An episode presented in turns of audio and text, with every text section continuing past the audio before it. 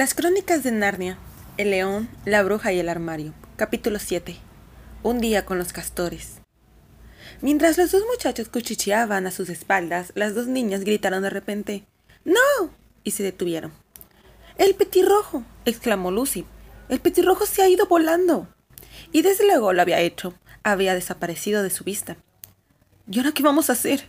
dijo Edmund, lanzando a Peter una mirada que significaba ¿Qué te dije? Mirad, indicó Susan. ¿Qué?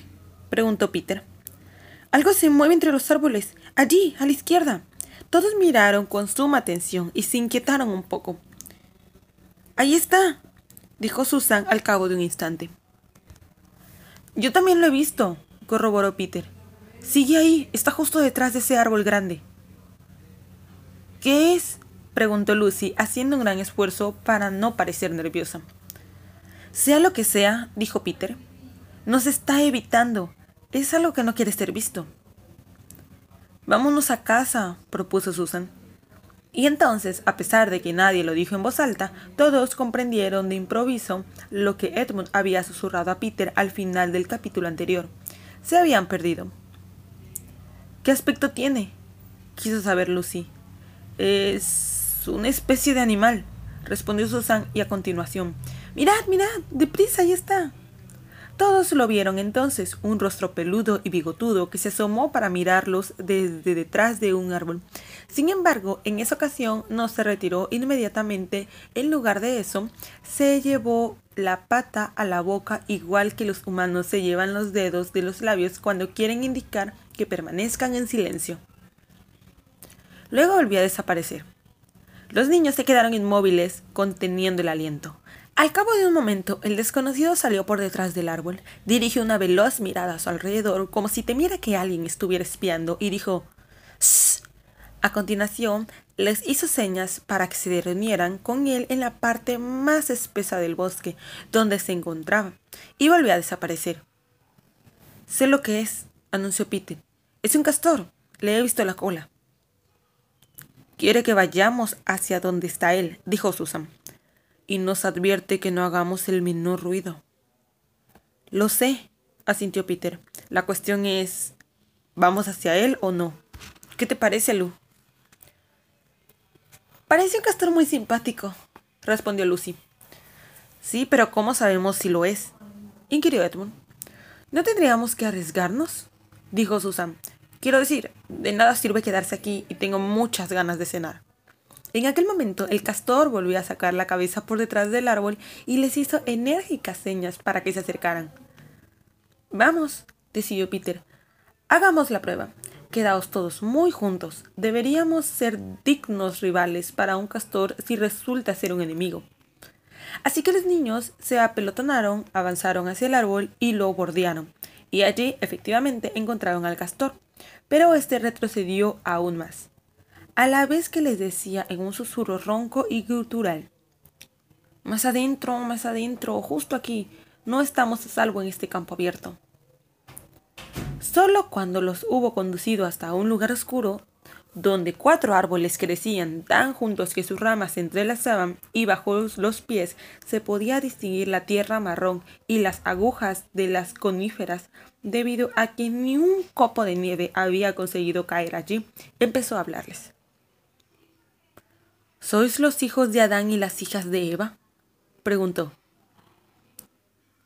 Bueno, somos algunos de ellos, respondió Peter. Shh, dijo el castor. No tan fuerte, por favor. No estamos seguros ni siquiera aquí.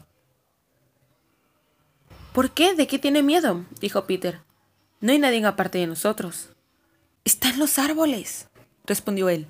Siempre están escuchando. La mayoría está en nuestro bando. Pero existen árboles que nos entregarían a ella. Ya sabes a quién me refiero. Y movió afirmativamente la cabeza varias veces.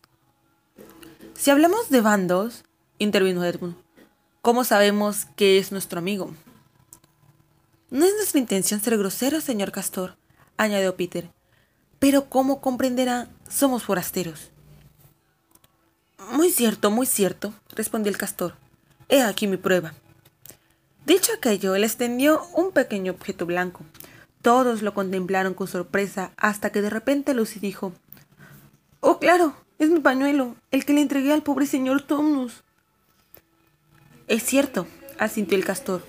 Pobre muchacho, se enteró del arresto antes de que sucediera y me entregó esto.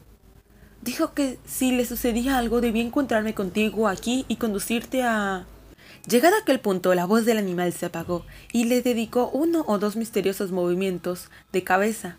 Luego, haciendo una seña a los niños para que lo rodearan tan cerca como pudieran, de modo que sus bigotes le hicieron cosquillas en el rostro, añadió en un susurro apenas audible. Dicen que Aslan está en camino. Puede que haya llegado ya.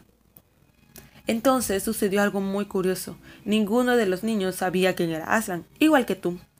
Pero en cuanto el castor hubo pronunciado aquellas palabras, todos se sintieron distintos.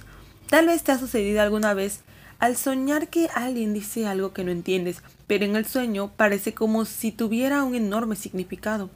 Puede ser un sentido aterrador, pero convierte todo el sueño en una pesadilla o, por el contrario, uno demasiado magnífico para poder expresarlo con palabras, que convierte el sueño en algo tan hermoso que uno lo recuerda toda la vida y siempre desea repetirlo.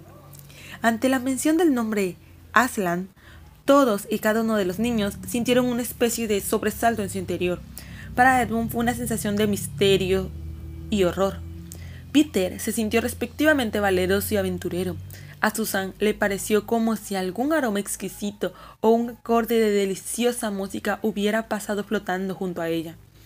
Y Lucy tuvo la misma impresión que uno tiene cuando despierta por la mañana y se da cuenta de que empiezan las vacaciones o el verano. ¿Y qué hay del señor Tomnus? preguntó Lucy. ¿Dónde está? Shh, dijo el castor. Aquí no. Debo llevaros a un lugar donde podamos tener una auténtica conversación y de paso cenar. Nadie excepto Edmund tuvo la menor dificultad entonces de confiar en el castor, y todos, incluido Edmund, se sintieron muy contentos al escuchar la palabra cenar. Por consiguiente, todos apresuraron el paso tras su nuevo amigo, que los condujo a un ritmo sorprendentemente rápido y siempre por las zonas más espesas del bosque. Durante más de una hora, todos comenzaban a sentirse muy cansados y hambrientos, cuando de improviso los árboles empezaron a ser más escasos frente a ellos, y el terreno descendió en una pronunciada pendiente. Al cabo de un minuto salieron al cielo abierto, con el sol brillando aún, y ante sus ojos apareció un magnífico panorama. Estaban de pie en el borde del valle escarpado y estrecho, por cuyo fondo discurría al menos habría fluido de no haber estado congelado, un río bastante grande. Justo debajo de donde estaban se había construido un dique a través del río, y cuando lo vieron todos recordaron de improviso que los castores se pasaban la vida construyendo diques y tuvieron casi la completa seguridad de que el señor castor había construido aquel.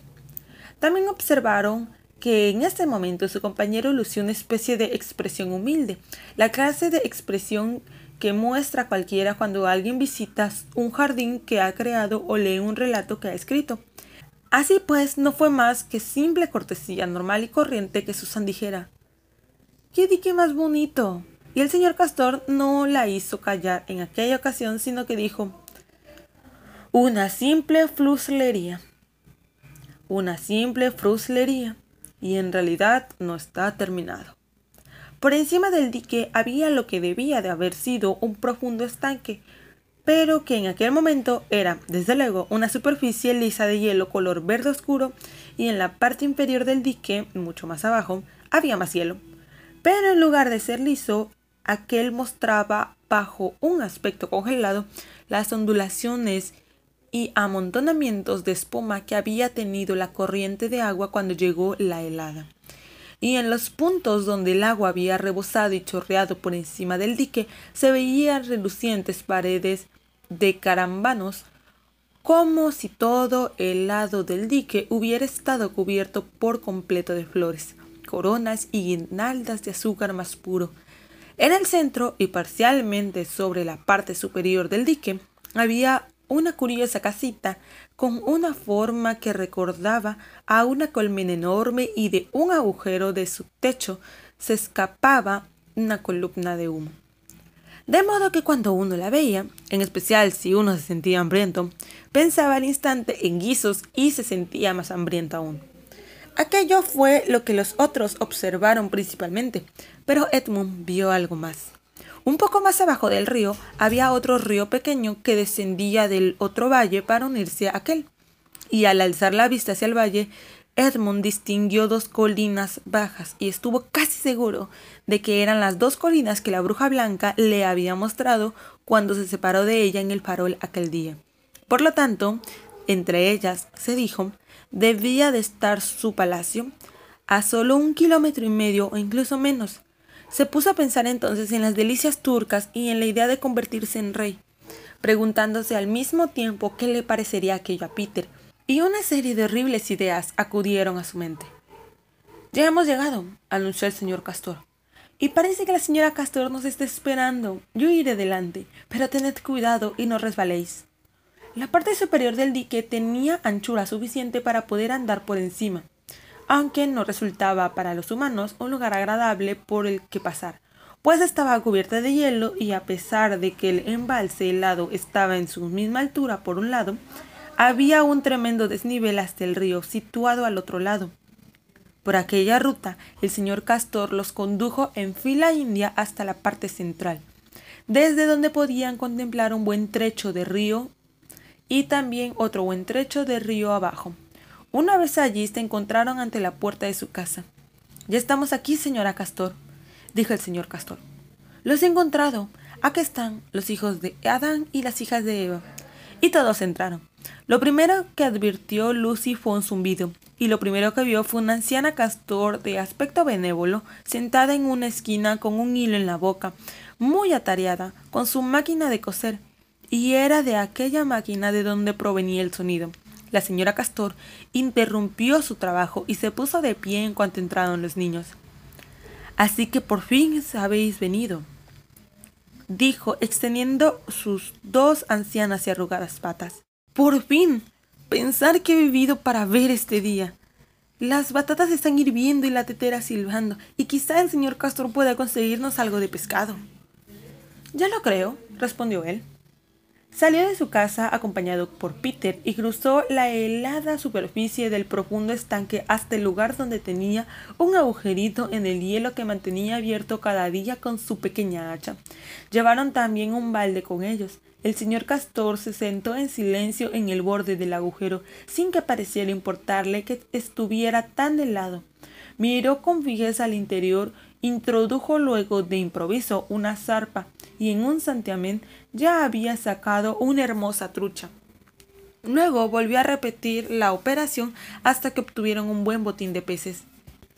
Entretanto, las chicas ayudaron a la señora Castor a llenar la tetera, a poner la mesa, a cortar el pan, a colocar los platos en el horno para calentarlos, a llenar una enorme jarra de cerveza para el señor Castor de un barril situado en una esquina de la casa, a poner el sartén en el fuego y a calentar la grasa. Lucy se dijo que los castores poseían una casita muy confortable, aunque no se parecía en nada a la cueva del señor Tomnus. No había libros ni cuadros, y en lugar de camas había literas, igual que a bordo de un barco, empotradas en la pared. Y había jamones y ristras de cebollas colgando del techo, apoyados en las paredes habían botas de goma, impermeables, hachas pequeñas, pares de tijeras grandes, palas, paletas, cosas para transportar argamasa, redes de pesca y sacos. Y el mantel de la mesa, aunque muy limpio, era muy tosco. El sartén empezaba a siciar alegremente cuando Peter y el señor Castor entraron con el pescado que el último ya había abierto en su cuchillo, he limpiado en el exterior. Es fácil imaginar lo bien que olía el pescado recién capturado mientras lo freían, el modo en que los niños ansiaban que estuviera listo y cómo había aumentado el hambre, antes de que su anfitrión dijera por fin, bien, ya casi está. Susan escurrió las batatas y volvió a colocarlas en la olla vacía para que se secaran a un lado de los fogones mientras Lucy ayudaba a la señora Castor a servir las truchas. De modo que en pocos minutos todos acercaron sus taburetes. que eran todos de tres patas a excepción de la mecedora especial de la señora Castor situada ante la chimenea. Y se preparado para desgustar una magnífica comida. Había una jarra de cremosa leche para los niños. El señor Castor prefirió la cerveza y un gran trozo de mantequilla de color amarillo oscuro en medio de la mesa, de la que todos tomaron cuanta quisieron para acompañar las batatas. Y todos los niños pensaron, y yo estoy de acuerdo con ellos, que no hay nada mejor que un buen pescado de agua dulce si uno se lo come recién capturado, recién salido del sartén. Cuando terminaron de comer el pescado, la señora Castor sacó inesperadamente del horno un pastel de mermelada enorme y maravillosamente acaramelado, humeante aún. Y al mismo tiempo colocó la tetera en el fuego, de modo que cuando hubieran terminado el postre, el té estuviera hecho y listo para ser servido. Y cuando todos tuvieron una taza de té, todos empujaron hacia atrás el taburete para poder recostarse contra la pared y profirieron un largo suspiro de satisfacción. Y ahora, dijo el señor Castor apartando la jarra de cerveza vacía a la vez que acercaba una taza de té, si esperáis a que encienda mi pipa y suelte unas pocas bocanadas, iremos al grano. Vuelve a nevar. Añadió echando un vistazo a la ventana. Es mucho mejor porque significa que no tendremos visitantes, y si alguien intenta seguirnos, pues ya no nos encontrará huella alguna. Hola hermanos chicos de YouTube, yo soy Rubí del presente canal. Estoy contenta porque hoy mismo grabé el capítulo 6 y estoy grabando el capítulo 7. O sea, dos capítulos en un día es todo un récord para mí. Eh, estoy contenta de poder continuar. Me gusta, Narnia siempre me ha gustado. Es muy fácil de leer, muy tranquilo. Aunque claro, hay unas partes donde siempre leo como una retrasada, pero es la de menos, ¿no? Mientras medio se entienda todo bien. Igual no sé, deberían comprarse, no, deberían comprarse libros. O sea, me gusta tenerlo, tocarlo, pasta dura, tan bonito, tan chulo. Es un libro que me encanta mucho de edición y bueno, es un libro que me encanta de historia. Muy digerible también. Abajo les dejo links que me gustaría que visitaran. Me gustaría mucho que se unieran al club o bueno, al grupo, como le quieran llamar, de lectores de libros juveniles en Facebook. Abajo están los links donde podremos charlar y si ustedes hacen audiolibros pueden compartirlos ahí damos me gustas, opiniones o yo qué sé. Entonces, únanse. Síganme en mis redes sociales, tengo varias donde me pueden contactar por si gustan. O aquí en los comentarios ustedes pueden decirme, deberías tomar tu tiempo, eh, leer más lento, leer más rápido, mejorar tu lectura o yo qué sé, mejorar las ediciones. Me pueden decir de lo que sé en los comentarios, en serio. Todo, todo es aceptado, aunque no lo crean, en serio. Y siempre les respondo. Yo soy Rubí, los quiero mucho y no soy la mejor lectora, siempre lo digo y lo voy a seguir diciendo porque es la verdad. Nos, bueno, me escuchan en el próximo video, libro, capítulo, lo que sea.